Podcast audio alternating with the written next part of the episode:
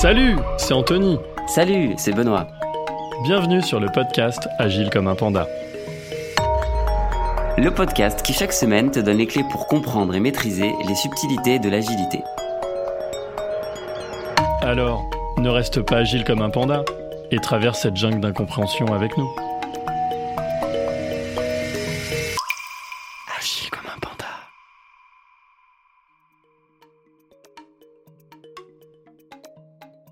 Bonjour Yassir, merci de me recevoir. On est dans un lieu un peu particulier. Effectivement. Euh, si, si tu m'entends un peu crier, c'est que, comme je t'ai dit, je viens de me faire vacciner pour le Covid. Félicitations. Donc pour ceux qui écoutent peut-être dans 2-3 ans le podcast, là aujourd'hui on vit dans un monde dans lequel on est à une journée de pouvoir aller dans les bars, les restaurants. Ouais, c'est un truc de fou, ou pas d'ailleurs.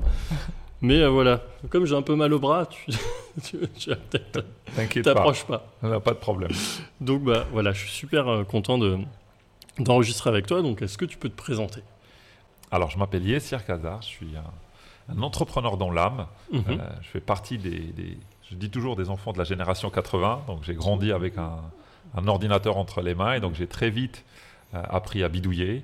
Mhm. Euh, j'ai une petite étiquette de hacker parce que voilà, je, quand je veux euh, bidouiller un système, bah, je peux passer des nuits blanches dessus euh, sans dormir. euh, Tu sais que tu vas y arriver. Je ne sais pas que je je sais pas Tu sûr que j'y arrive, mais en tout cas, ça, ça m'empêche de dormir si j'y arrive pas. Donc, euh, il y a des fois, j'ai passé des nuits blanches sur des trucs euh, que j'ai pas réussi à résoudre, mais je pouvais pas faire autrement. Donc, euh, c'est ma principale maladie.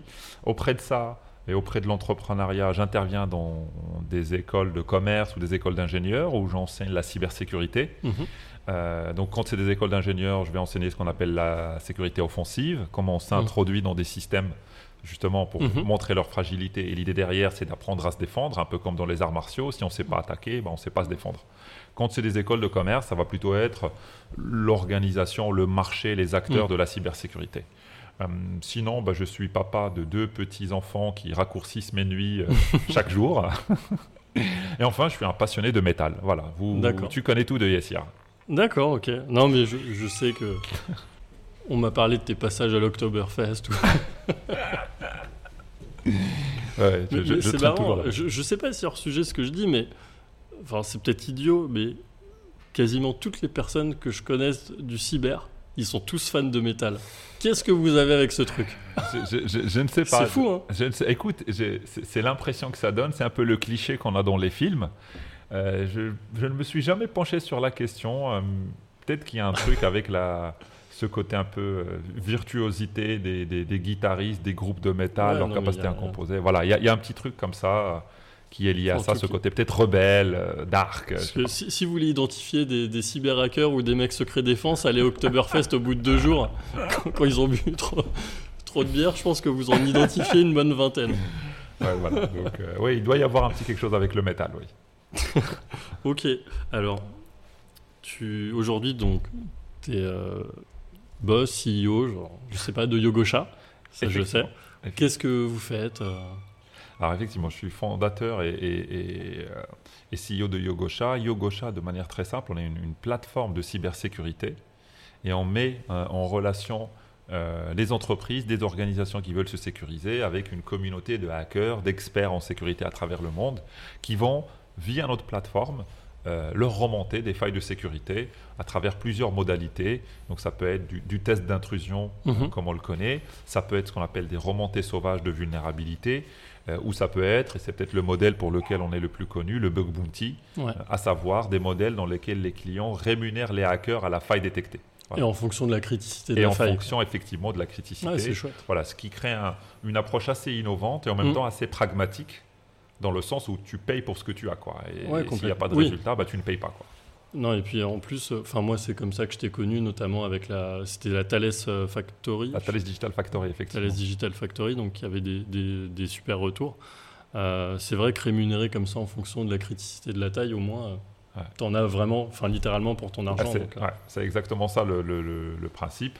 Et c'est- une approche qui aujourd'hui bah, devient assez, euh, assez normale, entre ouais, guillemets. c'est devenu devenu vraiment mainstream. euh, puis on est même fier de se dire que euh, l'année dernière, le mot chasseur de primes est rentré dans le dictionnaire français. Ah ouais? Ouais, Il y a encore quelques années, quand on s'est lancé sur ce marché-là, avec quelques autres acteurs en, en Europe, je pense qu'on était des extraterrestres. Bah, et là, c'est un petit, un, petit, un petit coup de fierté de se dire, voilà, c'est quand même reconnu dans la langue française comme, les comme un mot à part entière, les chasseurs de primes. les Boba Fett du, du digital. C'est ça. yes. Euh, du coup, Yogosha, ça, ça a quel âge? Aujourd'hui, on a, on a 5 ans. 5 on a passé la barre symbolique des, des, 5 ans. La phase à risque. Exactement. presque une trentaine de personnes aujourd'hui. Euh, et avec une activité euh, principalement en France, mais on commence à ouvrir des pays comme l'Espagne, l'Allemagne, euh, un peu le Moyen-Orient et l'Amérique du Nord. Ok. Bon, tu, connais un peu le podcast, on va parler d'agilité. Donc, bah, plein de questions liées à ça. C'est déjà dans votre manière de travailler au quotidien. Est-ce que vous intégrez des, des notions d'agilité Comment tu le vois? Alors, alors déjà, je suis très content de faire ce podcast parce que je trouve que pour le coup, euh, ça, sort des sentiers battus autour de l'agilité. Ça, fait partie de ces termes un peu euh, barbares, euh, tu vois, comme les, profils zèbres ou HPI ou ce genre de choses, où tu peux le taguer un peu partout où tu veux. Et c'est assez large pour tout couvrir et totalement flou pour ne pas savoir ce que ça veut dire. C'est ultra galvaudé. C'est une des grandes questions qui revient chez Yogosha depuis le début. L'agilité, se mettre agile, pas agile. Ce qui est sûr, ce qui est sûr, c'est que par la nature même d'une startup, c'est-à-dire si on reprend même la définition d'une startup, on est dans un modèle. Tant qu'on est une startup, on, on expérimente pour espérer trouver un business model rentable et scalable. Donc, mhm. tant qu'on n'a pas trouvé ce business model, on est quelque part dans un modèle itératif qui t'impose une capacité à te remettre en question. Mhm. À partir du moment où tu as trouvé ce modèle-là, normalement, tu deviens une entreprise. Personne n'a vocation à rester une start-up euh, ad vitam aeternam. Donc, on a toujours cette contrainte-là.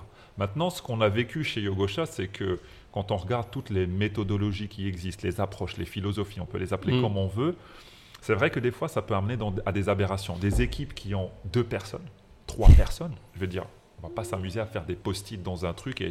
Ouais, tu dans, dans je peux juste lui dire Roger, est-ce que tu peux appuyer sur le bouton rouge en fait? Est-ce que tu as vraiment des gens qui s'appellent Roger chez Gauche? Eh ben, Écoute, euh, figure-toi que non.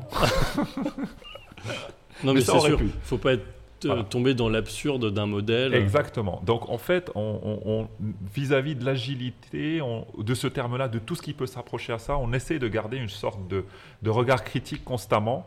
Euh, et on a des, heureusement des, à l'intérieur même de l'équipe des, gens qui, arrivent à tenir cette tension-là pour se dire ouais ça peut être mhm. intéressant mais essayons de regarder autrement. Est-ce que des fois par exemple il y avait des moments de pression sur le, delivery mhm. euh, à des moments où l'équipe, euh, enfin je veux dire on perdait plus de temps à organiser des scrums qu'à juste se dire euh, faites, on le fait quoi. Fais un Excel et check et, et appuie dessus.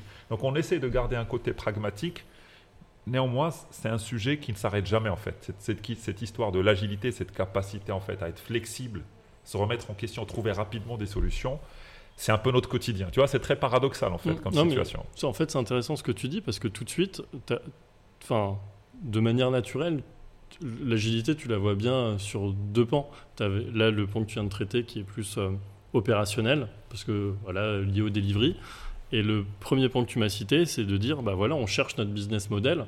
Donc ça veut dire que tu lances des produits, une ligne de produits, plusieurs produits, et potentiellement tester des approches de marché qui peuvent être différentes jusqu'à celles que tu trouves. Donc non, mais c'est intéressant de se dire, voilà, par nature, une startup, ça l'est, mais c'est aussi parce que vous avez su scinder la partie agilité, euh, orga et même euh, business, parce que parle de business agility, et aussi l'aspect euh, opérationnel de la chose. Bah, en tout cas, c'est ce qu'on essaye de faire. C'est ce qu'on essaye de faire, et à chaque fois, parce qu'à un moment ou à un autre, on se perd hein, dans tout ça. On a testé plein de choses. Euh, mais à chaque fois, ce qu'on essaye de faire, peut-être c'est aussi ce qui nous sauve, c'est de revenir à, la question fondamentale de pourquoi est-ce qu'on est en train de faire tout ça en fait Où est-ce qu'on veut aller? En fait, à chaque fois qu'on arrive à, raccrocher ça à un cap, à un objectif, eh ben en fait, on arrive à éliminer. Parce que la, vraie question, c'est d'éliminer tout ce qui ne sert à rien. C'est un peu comme dans la science, en fait. Euh, c'est pas on cumule des savoirs, c'est en fait on corrige des erreurs au fur et à mesure qu'on avance. Et donc, euh, ça, a été un petit peu notre, manière de faire. Donc, si, je reviens à ta question fondamentale, si par exemple je prends l'équipe Produit Tech, par nature, c'est certainement une de celles qui est les plus agiles au sens méthodo, en sachant que ça a été une des équipes qui a été à un certain moment la plus critique, puisqu'elle s'est rendue compte elle-même de la schizophrénie que ça, a créé chez elle. Mais c'est vrai que maintenant, on essaye et on a beaucoup appris de ce qu'a fait l'équipe Tech et on le déploie un peu partout euh, avec euh, vraiment cette idée de dire il faut qu'il y ait des objectifs clairs, Mm. il faut qu'il y ait des manières de mesurer ce qu'on fait, et il faut qu'il y ait une méthode, c'est-à-dire une grille qui permet de mettre tout le monde d'accord sur des prises de décision rapides. Oui, qu'il n'y a pas d'ambiguïté. Voilà, qu'il n'y ait pas d'ambiguïté. À partir du moment où on a quelque chose qui ressemble à ça, on peut trouver un semblant d'agilité. Après, où est-ce qu'on veut mettre les curseurs? Est-ce que c'est l'agilité à la minute ou est-ce que c'est l'agilité à deux heures ou trois jours? Ça, c'est une autre histoire et c'est l'impératif de chaque boîte. moi, ce qui est marrant, je vais te choquer. Moi, en fait, tu me dis ça. En vrai, je peux te le dire. Tu fais de l'agilité à l'échelle, là. Ouais, ok. D'accord. Ouais, parce qu'en fait, tu pars de ce qu'on appelle euh, dans Safe le thème stratégique. Ouais. C'est-à-dire, c'est quoi ton objectif euh, business? Et tu as dit, bah tiens, en fonction de ce thème stratégique, je mets des indicateurs. KPI, OKR, hein, selon, euh. Master plan. ouais, selon votre obédience, Ouais, moi, voilà, j'ai pas, de, j'ai pas de soucis. Et en fait, après, vous le déclinez en disant bah, qu'est-ce qui est pertinent pour arriver à cet objectif Ouais. Agile, pas agile, peu importe, il faut que ce soit efficace et que ça fonctionne. Exact. Donc en réalité, tu l'es. Eh ben, écoute, voilà, je vais dormir moins con ce soir. non, mais euh, c'est c'est marrant parce que c'est aussi la nature même. euh, ce, que, ce que je veux mettre en lumière aussi, c'est ton mindset. Tu l'as dit, tu étais entrepreneur. Je pense que réellement tu l'es et c'est un truc que tu avais avant. C'est pas- de la formation ou quoi que ce soit. C'est euh, plus qu'entrepreneur, c'est je te vois bien comme, euh, enfin, comme un, un chercheur, enfin, au sens euh, je veux découvrir des trucs, les tester. Et en fait, c'est ça l'agilité. Sauf qu'en général, le faire à un niveau CEO, c'est super rare en France. Parce qu'on n'est pas, notre formation, elle n'est pas forcément, elle Ah va pas pousser à ça. Alors écoute, pour, pour te répondre, enfin, je pense que tu me connais hein, pour être très, très cash et très transparent. Autant tu vois, par exemple, si je fais de manière rétrospective, me concernant personnellement, moi l'agilité, je la cherchais dans notre business model, par exemple. D'accord C'est-à-dire, j'étais convaincu euh, que pour la cybersécurité, quand tu regardes la pression que met les attaquants aujourd'hui, l'impératif de développer vite, Ouais, c'est- être capable de détecter et de corriger rapidement n'est plus un luxe. Donc, si Ah, tu veux, et c'est pour ça que notre business, voilà, de facto, peut- peut-être que moi je cherchais une agilité là-dedans. Au niveau de l'orga, sincèrement, même si moi j'étudiais beaucoup de choses, euh, beaucoup revient à l'équipe qui est autour de moi, où il y a des gens qui ont vécu ça, qui l'ont traité, d'autres qui l'ont jamais vécu. D'ailleurs, euh, c'est très marrant de voir à quel point les gens qui n'ont pas vécu des choses peuvent être très pertinents quand il y a des problèmes qui se sont posés et des gens qui ont. Tu vois, on a toujours cette, cette hantise de se dire il faut que je cherche quelqu'un qui a déjà vu le truc 5-6 fois. Mais quelqu'un qui a déjà vu le truc 5-6 fois ne sait, fait- ne sait faire que ce qu'il a déjà vu. Là où ceux qui ont un regard neuf, bah, des fois, il peut te sortir un truc que personne n'a fait, entre guillemets, mais il s'avère être que c'est vraiment ça la solution. Là- Et c'est ce qu'il faut vraiment c'est faire, ça. quoi. Là, là, j'ai lu un, un petit truc. Il y a une semaine, j'ai lu le dernier numéro de la Harvard Business Review. Ouais. Et en fait, le sujet, c'est euh, euh, c'était la jeunesse des CEO que tu mets dans, dans les grosses boîtes aujourd'hui. Ouais. Et est-ce que c'est bien ou pas d'avoir un, un CEO qui l'a déjà été Ouais. Et en fait, la réponse, c'est de dire, bah, c'est en fonction du contexte. Ouais. En gros, si tu as un besoin d'urgence, c'est mieux de mettre quelqu'un qui a déjà été CEO parce qu'il a des solutions qui ont été prouvées, même si ça va pas être exactement la réponse à exactement le même problème. D'accord? En revanche, si tu as une vision plus moyen-long terme, tu vas mettre plutôt un, un- quelqu'un de novateur justement qui n'a pas vu le problème. Parce que du coup, il va pas avoir tous les billets cognitifs de dire Ah ben, moi je l'ai vu ailleurs, c'était comme ça, donc c'est la même solution. C'est pour ça ce que tu dis, c'est. Du recrutement agile de CEO. quoi. Ouais, non, mais c'est ça. Et, et pourquoi je dis ça, c'est que le, le mec interviewé, alors je suis désolé, j'ai pas son nom, mais il a dit une phrase que j'ai trouvée d'une puissance incroyable. Il disait Moi, en tant que CEO, mon but, c'est d'avoir raison à la fin d'une réunion, pas au début. Ouais, Ouais. parce qu'il a écouté l'équipe, il a- Ouais, après il a tranché. Et cette phrase, j'ai trouvé d'une puissance. Et en fait, c'est un peu ça l'agilité. Et c'est un peu comme ça que je te vois dans Yogosha, parce qu'évidemment, je te suis. Et je sais que tu es comme ça. Bah, en tout cas, j'essaie de l'être. J'essaie de l'être, mais comme dit encore une fois, il y a, ça, ça a beaucoup aussi attrait à la, à la composition de l'équipe. euh, parce que, comme tu le disais tout à l'heure, il y a, il y a aussi un, un mindset Mhm. euh, qu'il faut avoir, euh, des prédispositions, parce que le- ce côté de, de se remettre en question, euh, d'où l'importance d'avoir des, des- des rituels. Tu vois, on, on va revenir à des choses qui sont très tribales en fait, mais Ouais. quand tu n'as pas de, de, de rituel, c'est très aliénant et c'est très fatigant pour les gens. De à chaque fois se dire, ouais, bah, tiens, après trois semaines, on va changer de méthodo, euh, on va tester un nouveau truc, Bah, tiens, ça ne Ouais, marche c'est pas, on va partir à gauche, on va partir à droite. Euh, donc ça peut très vite devenir euh, une fuite en avant, cette recherche de l'agilité. Euh, voilà, donc je pense que c'est un vrai équilibre euh, conscient ou inconscient au sein d'une organisation pour se dire il faut qu'il y ait des empêcheurs de tourner en rond, il faut qu'il y ait des gens qui soient capables de temporiser quand il le faut. Donc voilà, il y a un peu de. Bah, en plus, Voilà. aujourd'hui, là, tu me dis, vous, vous êtes une trentaine. Ouais. Donc, on commence à une start-up euh, assez intéressante.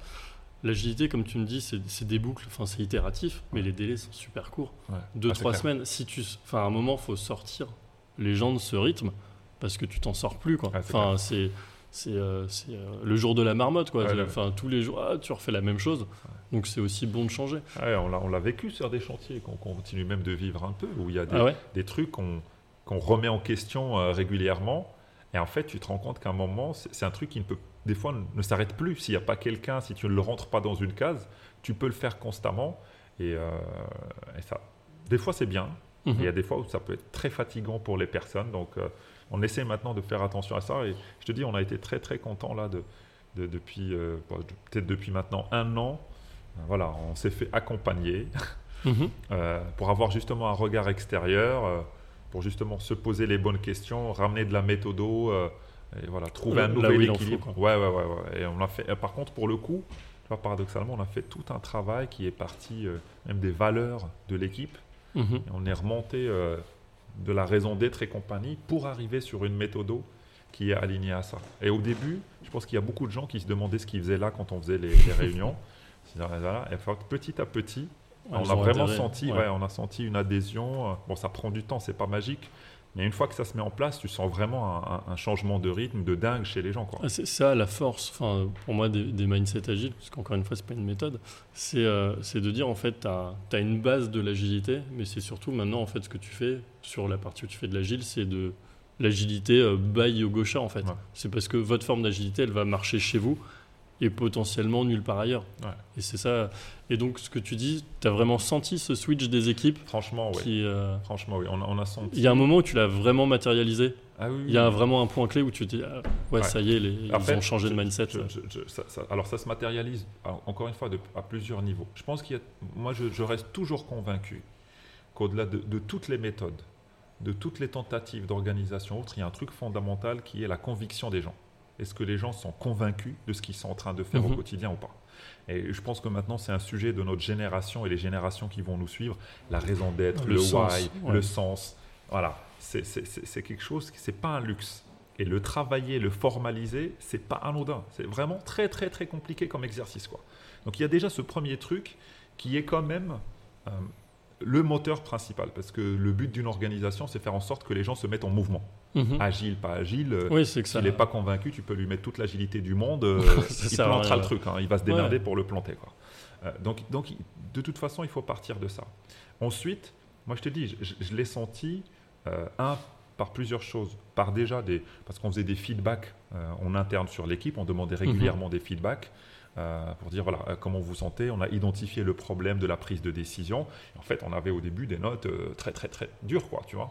Vraiment maintenant De l'équipe. de l'équipe, ouais. de l'équipe en elle-même, en mode anonyme en plus. hein. Donc les gens, ils se lâchaient réellement et, et on leur Mais disait. C'est comme ça. Quoi. Ouais, voilà. Et on a vraiment vu maintenant, on a, on a de super feedbacks. Les gens redemandent, ils y vont. Et puis surtout, Ah, parce qu'ils sont fiers de ce Ouais, qu'ils font. enfin, bah c'est ça, quoi. Exactement. Y a tu fais un sens et tu dis, je- Exactement. Je sais où je vais, je vois les résultats. Et on a créé des instances régulières Mhm. euh, où on partage ce qui a été fait, des instances de prise de décision, des outils qui permettent de. euh, euh, des trucs à la con, hein, je veux dire, juste prioriser des choses. Mhm. Est-ce qu'on garde, est-ce qu'on garde pas, est-ce qu'on déplace? Mais tout ça dans un cadre transverse où tout le monde a accès à l'information de manière efficace, régulière. Voilà, ça, ça paraît du bon sens. C'est toujours le problème des organisations, c'est que sur papier, quand on se dit comme ça, ça a du bon sens. Le mettre en œuvre avec les contraintes du business, les difficultés personnelles des uns et des autres, c'est pas évident. C'est pas évident. Donc quand on a les moyens ou quand on a se faire accompagner, avoir un regard extérieur, c'est pas un luxe. C'est vraiment pas un luxe parce que le, le boss qui arrive dans une salle, comme tu disais tout à l'heure, qui tape sur la table en disant maintenant on va faire comme ça, généralement il perd une bonne partie de son équipe. C'est- d'ailleurs pour ça que dans l'agilité, quand tu fais une, une des cérémonies qui s'appelle la, la rétrospective, bah souvent c'est que l'équipe, et justement on veut pas qu'il y ait de boss pour pas qu'il y ait ce billet-là. Parce que Ouais. même ton ou ta boss, c'est euh, le la meilleure du monde, la plus cool, la plus ouverte. Enfin, par nature, tout le monde va un peu Bah euh, biaiser sa communication, etc. Etc. Tu as peut-être une personne sur 100 qui, qui va être cash. Et, euh, et d'ailleurs, on apprécie cette personne dans Bah oui, l'entreprise pour ça. Mais tout le monde n'est pas à l'aise dans ce rôle-là. quoi. C'est clair. En tout cas, vais juste te confirmer un truc. Je, je te dis, c'est que tu fais vraiment de l'agilité à l'échelle. Eh. Et, je pense que la prochaine euh, formation, en fait, quand tu formes les entreprises à, à l'échelle, il y a une des, des premières euh, euh, formations qui est euh, destinée aux dirigeants. Je vais t'emmener en guest. Non, mais parce que en plus, enfin, t'as le. En fait, je trouve ça top parce que tu euh, vis le safe. En fait, tu l'as créé. Ah bah, Tu te rends pas compte parce que tu suis exactement les, les principes et que nous, on essaye justement d'essayer d'exposer via le podcast. C'est de Moi, dire, on n'a même pas répété en plus. Moi, j'ai suivi mon équipe. hein. Mais oui, mais parce que c'est logique, mais c'est ça aussi, c'est faire confiance. Aujourd'hui, pourquoi c'est dur de passer de l'agilité à l'échelle? Parce que faut être courageux en tant que dirigeant ou dirigeante, parce qu'il faut accepter Ouais. que l'équipe dise ouais, la direction que vous prenez, Ah oui. ça marche pas. Ah, bah, Et en fait, ça, c'est super dur. Ah, c'est clair. Et Les quand- premières réunions, c'était ça. hein. Le Et- premier, quand on Eh, a démarré sûr, la bien. campagne, les- il y a beaucoup de gens qui disaient, mais on ne sait pas où est-ce qu'on va, c'est pas clair. Mais toi, tu trouves ça dur au niveau d'une start-up? Imagine, tu es le dirigeant d'une des boîtes du CAC. Quand on te dit ça, c'est quand même. Enfin, c'est Ah, c'est pas la clair. même chose. Et c'est en ça que c'est dur. Et, euh, et, enfin, je trouve ça cool parce que tu l'as vraiment vécu. Ah Euh, non, non, mais final, ouais, ouais, euh, on, a, on a été en plein dedans. Et, euh, et voilà, et je pense aussi, euh, pareil, je pense qu'il y a, moi je vais pas dire une nouvelle génération d'entrepreneurs, je pense que c'est quelque chose qui a toujours existé. Mhm. mais, Il y a euh, peut-être plus de dispositifs qui le favorisent, Voilà, qui le poussent. ça, ça, on en parle, c'est plus formel, c'est plus visible, c'est plus mis en avant, c'est plus partagé. Et donc aujourd'hui, il, faut, accepter que dans un groupe, qui par nature, euh, à un moment, il va y avoir de l'entropie qui va favori- favoriser le chaos. Il faut accepter qu'à un moment, les gens soient perdus. Enfin, je veux dire, Mm. sinon, il y a un truc qui cloche. Quoi. Ça veut dire qu'il n'évolue pas, ça veut dire qu'il ne bouge pas, ça veut dire qu'il est monolithique. Si tout le monde sait tout, Voilà. c'est louche. Dit comme ça, ça, ça a l'air facile. Mais, mais c'est vrai que quand on se le prend, euh, le danger peut-être c'est de le prendre comme une remise en question, comme alors que Il faut pas d'ego en fait. Voilà, les Enfin, gens, pas d'ego mal placé. les, les gens ils partagent justement et c'est parce qu'ils ont confiance qu'ils vont mettre ça sur la table. Mm. Sinon, ils, ils- ils donneraient leur démission en fait. Si quelqu'un est toujours là et qui dit je suis désolé, je suis perdu, je comprends pas où on va, Ouais, c'est qu'il y a un travail à faire. Donc c'est il pour faut- être positif, oui. Mais Sinon, oui. comme tu Ouais, dis, sinon, il va- euh, et voilà. avec le marché du travail actuel, bon, euh, Ouais. en pandémie, c'était un peu plus compliqué, mais sorti de là, les gens, ils posent la démission, ils partent, hein, je veux Mm. dire. euh, surtout quand on prend des, des postes très, très, très prisés, digital, tech, machin. Ouais, Aujourd'hui, il y a quand même. euh, Ça, c'est des. Ouais, ça va. Ces métiers, embauche, Ouais. euh, pandémie ou pas. Quoi. Euh, Exactement. Et puis, comme on disait, il il y a aussi cette génération vraiment qui est sur les questions de conviction et de, et de confiance et de sens. Je veux dire, quand ils sentent que les cases ne sont pas cochées, ils tergiversent pas longtemps. hein. Ils vont partir Ouais, il y, a- très, il y a très une- vite il ouais, y a vraie quête de sens. cas, et- De plus en plus de, de statistiques, elles, elles- elles valent ce qu'elles valent, mais quand même qui tendent à montrer que c'est pas un phénomène, euh, un épiphénomène. Ça a l'air d'être des tendances de fond. Quoi. Bah, là, là, on nous regardait avec, euh, avec euh, mon associé, on regardait les, les stats des premières embauches des, des étudiants fraîchement diplômés, des grosses parisiennes en commerce ou des grosses écoles d'ingénieurs. Et en fait, euh, alors c'est plus vrai pour les écoles de commerce, mais tout ce qui est recrutement par euh, banque, cabinet de conseil, assurance, etc., c'est en chute libre depuis 5 ans. Ouais. Et ça monte plutôt vers tout ce qui est ONG, enfin Ouais. associations, etc. Enfin, on voit que ça explose, donc il y a une vraie quête du sens. Donc peut-être qu'on va mettre clairement 20-25 ans à, à vraiment le traduire, parce que Ouais. c'est le temps que C'est faudra que ces personnes mettent pour arriver en haut des, des organigrammes. Mais c'est vrai qu'il y, a- il y a un changement de fond, euh, bah, peut-être qui va un peu euh, améliorer et qu'on ne revivra pas euh, ces deux années un peu. En, en- en tout cas, c'est sûr qu'il y a, y y une remise en question. Alors, je ne sais pas, peut-être qu'on est en train de s'éloigner du sujet, mais euh, c'est peut-être aussi ça la question de cette agilité. C'est qu'à un moment, on a aussi favorisé cette- la capacité des gens à, à se remettre en question, à remettre en question, à se poser, à, tu vois, à amener du rationnel et pas juste suivre un gourou de manière aveugle, parce que Mm. c'est aussi ça la question derrière. Et voilà, quand on parle d'entreprise à impact, euh, d'entreprise à, à- à quête, etc., euh, c'est qu'il y a peut-être aussi une, une- une transformation très lente de, de- de la quête de l'entreprise, du rôle qu'elle est censée jouer dans une organisation, des transactions qu'elle est censée fluidifier. C'est peut-être ça ce qu'on est en train de vivre. Qu'est-ce que ça va donner? J'ai vraiment pas de boule de cristal, Mm. mais ça va vraisemblablement vers une création de, de plus de sens, en espérant qu'on aura le, le temps de voir euh, ce que ça va donner concrètement. Ok, alors Yassir, je vais avoir une dernière question pour toi. En fait, je coupe sinon on y passe encore trois heures, je le sens. Euh, c'est euh, est-ce qu'il y a une question que je t'ai pas posée à laquelle tu aurais aimé répondre? Et du coup, bah, si tu peux y répondre, Waouh, c'est la première fois qu'on me l'a fait celle-là. je la fais à chaque fois. Elle est, elle est très Mais je bien, la coupe au montage Ouais. pour garder la fraîcheur. Est-ce qu'il y a une question que tu m'as posée? Pas posée et que Ouais. tu aurais aimé répondre. Moi, je pense que la vraie question, elle est, elle est effectivement sur la valeur perçue de l'autre côté. Il y a Mm. peut-être des dirigeants encore qui ne perçoivent pas, de la même manière qu'on parlait d'ailleurs de l'agilité. hein. Je pense qu'il y a des, des dirigeants qui, qui- qui voient ça comme un, un luxe Ouais, euh, ou, ou un, ou un marché de c'est un nice to have, quoi. Voilà, C'est un nice pas- to have. Et je pense que fondamentalement, c'est peut-être aussi un des dangers de l'agilité, c'est qu'il y a tellement tout et n'importe quoi dans l'offre ah bah, que ça crée un, un- Bah, un énorme brouhaha et c'est difficile de, un peu comme dans le coaching ou autre, tout, voilà, toutes ces tout le monde est coach, mais en fait, personne ne l'est. Si, Voilà. si on cherche vraiment les diplômes de coach, Voilà. Donc euh, voilà, donc nous, voilà, je pense que c'est aussi, c'est peut-être aussi ça la, la- la difficulté dans, dans, dans l'agilité. Nous, c'est peut-être ça la question euh, à laquelle je, je m'attendais à ce qu'on voilà, qu'on se pose la question. Bah, nous, je t'ai dit, hein, nous, nous, on a eu la chance de, de se faire accompagner par un- un cabinet. Euh, alors qui, dans l'agilité, n'est pas forcément d'ailleurs son cœur d'activité. Mhm. hein. C'est plus un cabinet qui réfléchit sur la raison d'être, euh, sur comment euh, on, on se recentre sur ses valeurs, comment on en fait un outil de prise de décision. Et en fait, en travaillant sur ça, on est amené, on a été ramené à, à faire des choix d'organisation qui sont adaptés à notre rythme, qui sont Mhm. adaptés à où est-ce qu'on veut aller et qui nous ont grandement facilité parce que le nerf de la guerre, il est là, c'est comment décider. Voilà, ça a l'air d'être très simple dans oui, une et boîte. puis, Voilà, puis comment décide. une boîte de votre taille. Bah faut oui. pas que tu aies la même chaîne de décision que sur une boîte du CAC. Exactement, quoi. exactement, voilà. Et donc, euh, comment décider Euh, c'est- toujours un- une suite de décisions qui va faire une- qu'une boîte va, va réussir, et c'est tout aussi une suite de décisions qui va tuer Mm. une boîte. Donc, euh, Mm, euh, quand on décide, par exemple, d'être sur un modèle collaboratif, participatif, voilà, ça ne peut pas juste être de manière euh, intuitive, euh, freestyle, on y va, chacun donne son opinion, faut, on fait faut des non. règles. Non, ça marche pas. Il y a une vraie gouvernance à installer euh, et le temps de la mettre en œuvre, c'est pas évident. Et je pense que c'est- là l'apport de l'agilité réellement. Il, il est là pour moi. En tout cas, c'est comme ça que je le synthétise. en Complètement. disant, Et- ce cadre-là de prise de décision. Et je te remercie de dire ça parce que souvent, l'agilité, elle est mal perçue en mode bon, on fait ce qu'on veut. alors qu'en en réalité, pour très bien connaître le V, parce que j'ai fait 10 ans de waterfall et ça fait 5 ans que je fais de l'agilité, en réalité, l'agilité est beaucoup plus contraignant Exact. que le V. Mais Ouais. en fait, il y a un a priori. Alors, je sais pas comment il, il est né, cet a priori. Peut-être qu'il est légitime, etc. Mais en vrai, il est faux. Ouais. Donc, euh, Bah, bah, je pense que c'est- il, il est né du fait que euh, le cycle en V, il y avait toute une culture, des spécifications, des réunions, des machins qui donnaient une lourdeur.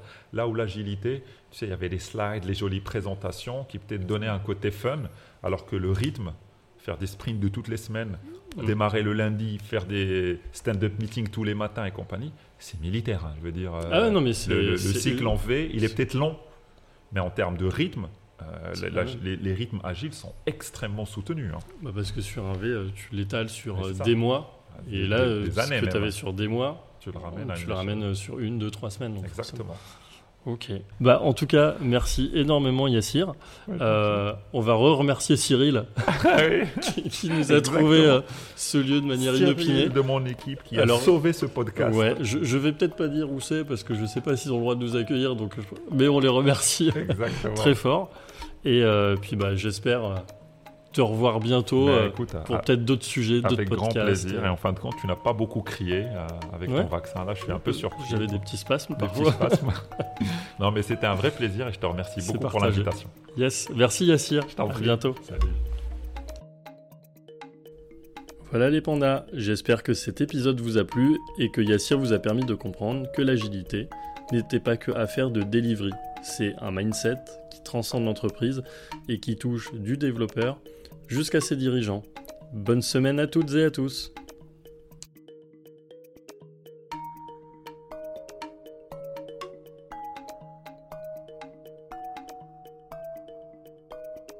C'est exactement quand euh, la famille, tu te présentes comme informaticien.